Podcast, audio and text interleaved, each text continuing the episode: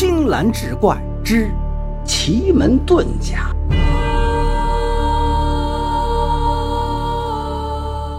话说，一个深藏于大山之中的西周古墓被打开了。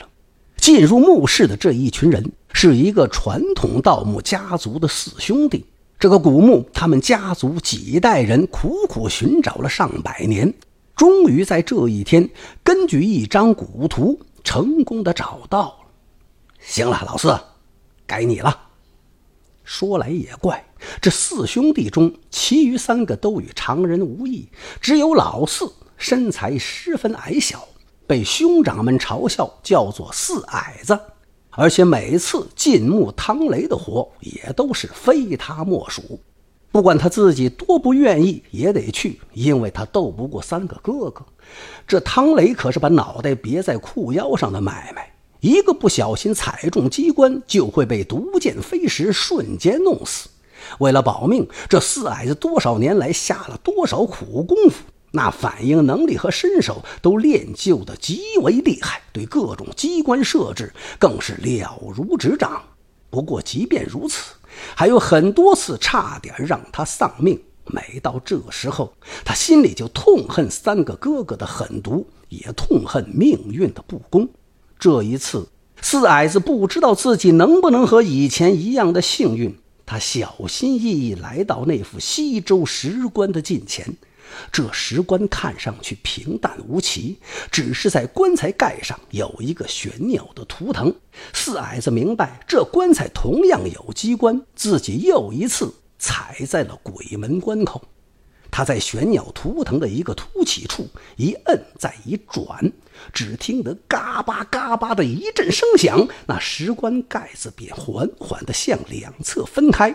这四矮子身体迅速往后一撤，见没有毒箭射出，又凑上前去向棺内一看，不禁是面露喜色。看来那古图上记载的一点没错，这果然是那位上古大贤的墓穴。关内的墓主早已化为白骨，关内也没有其他的陪葬之物，只有双手在胸前抱了一捆竹简。四矮子的手都有些颤抖了，他知道这捆竹简便是他姬姓家族十几代人都在寻找的上古奇书《奇门遁甲》。他小心翼翼地将竹简捧在手中，轻轻地拂去尘土，果然露出四个古篆。四矮子一眼看出，这正是那本上古奇书无疑。就在他兴奋的差点跳起来的时候，突然有一双大手从他头顶伸了下来，一把就夺走了竹简。不用回头，他也知道，夺走奇书的正是他那三个哥哥。真的是奇门遁甲！哎呀！终于被咱们找到了，这回老爷子得高兴死。那你还愣着干嘛？走吧，回去领赏后分你一份每次都是这样，冒险的是自己，可得到的功劳永远被他们抢走，自己反而成了那个被施舍的人。大哥，你说老爷子会赏给咱们什么呀？嘿嘿，我想跟老爷子要他刚买回来那个丫头小凤。此刻奇书到手，又一次被抢走。四矮子的愤恨已经到了极限。那丫头太水灵了，我们也惦记着呢。几个哥哥调笑着。等等，还有一样宝贝你们没拿。只见四矮子没动地方，一弯腰将石棺中那墓主的头骨是掂在了手中。哦，还有宝贝。其余三人听见他的喊声，还以为他真的又发现什么宝贝，连忙回头看去。可看了半天也没有什么奇珍异宝，不由得火冒三丈：“你个死矬子，一个烂骷髅头算什么宝贝？拿我们开心呢？你找死！”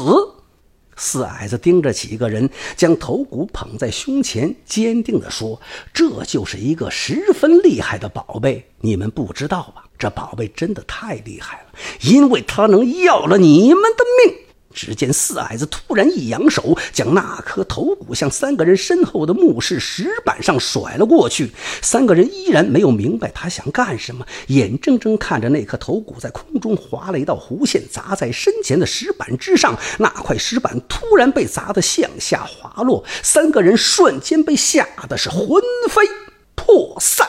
随着机关被启动，数百枚毒箭飞蝗一般射向兄弟三人，一时间惨叫声四起。兄弟三个刹那间被射成了筛子，眼睁睁看着三个哥哥惨死眼前，四矮子却没有一丝的愧疚，反而在心底升起了一点快感。